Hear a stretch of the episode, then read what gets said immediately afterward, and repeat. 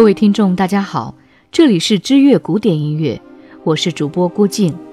你应该知道的古典名家名曲系列，今天为大家继续讲的是肖斯塔科维奇的故事。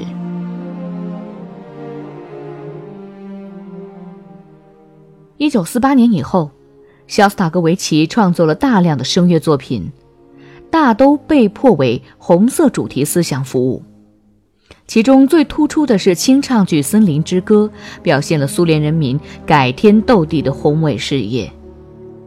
歌曲形式与其他声乐形式相穿插，雄伟性与抒情性相结合，是一部不同于以往同类题材的新型清唱剧。其他如无伴奏混声合唱套曲十首诗，以革命歌曲的音调为基础。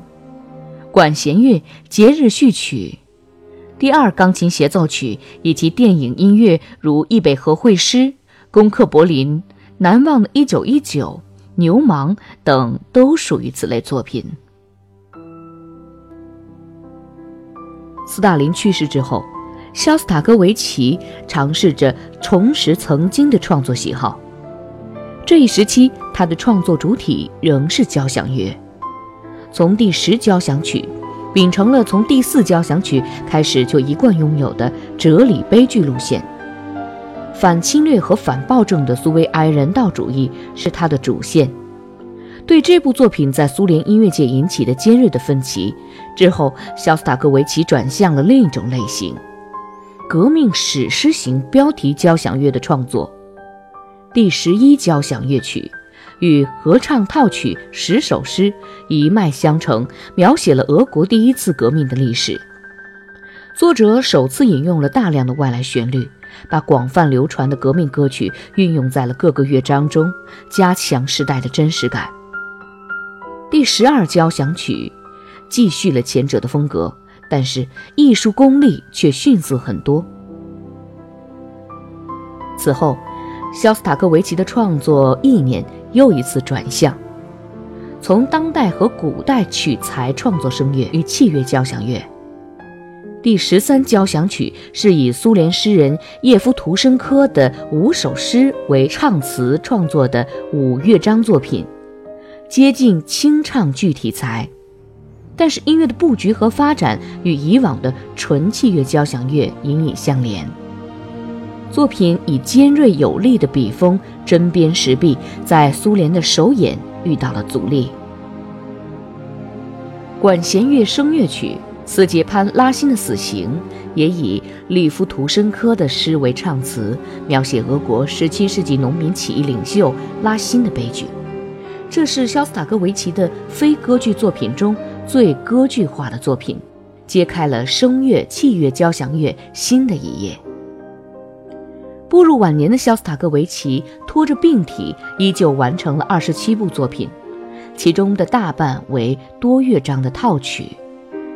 政治性题材作品如工作一般逃不掉，如为纪念斯大林格勒战役的英雄们所做的哀悼和胜利前奏曲、交响诗十月、八首男声合唱叙事歌《忠诚》等。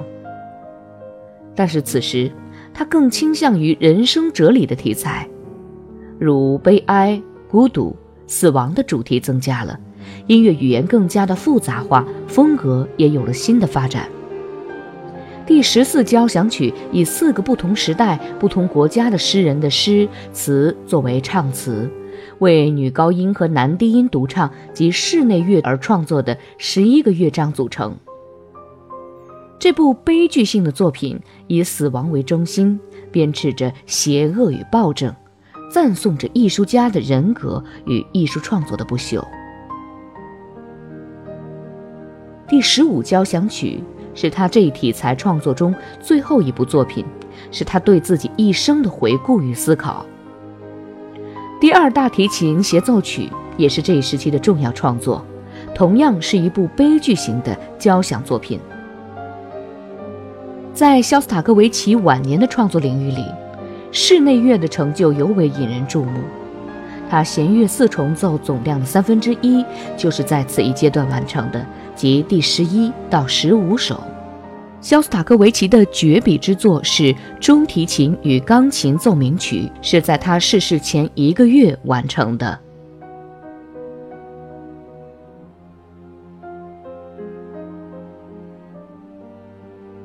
关于肖斯塔科维奇的故事，今天就暂时讲到这里了。这里是知乐古典音乐，我是主播郭静，我们下次节目再会。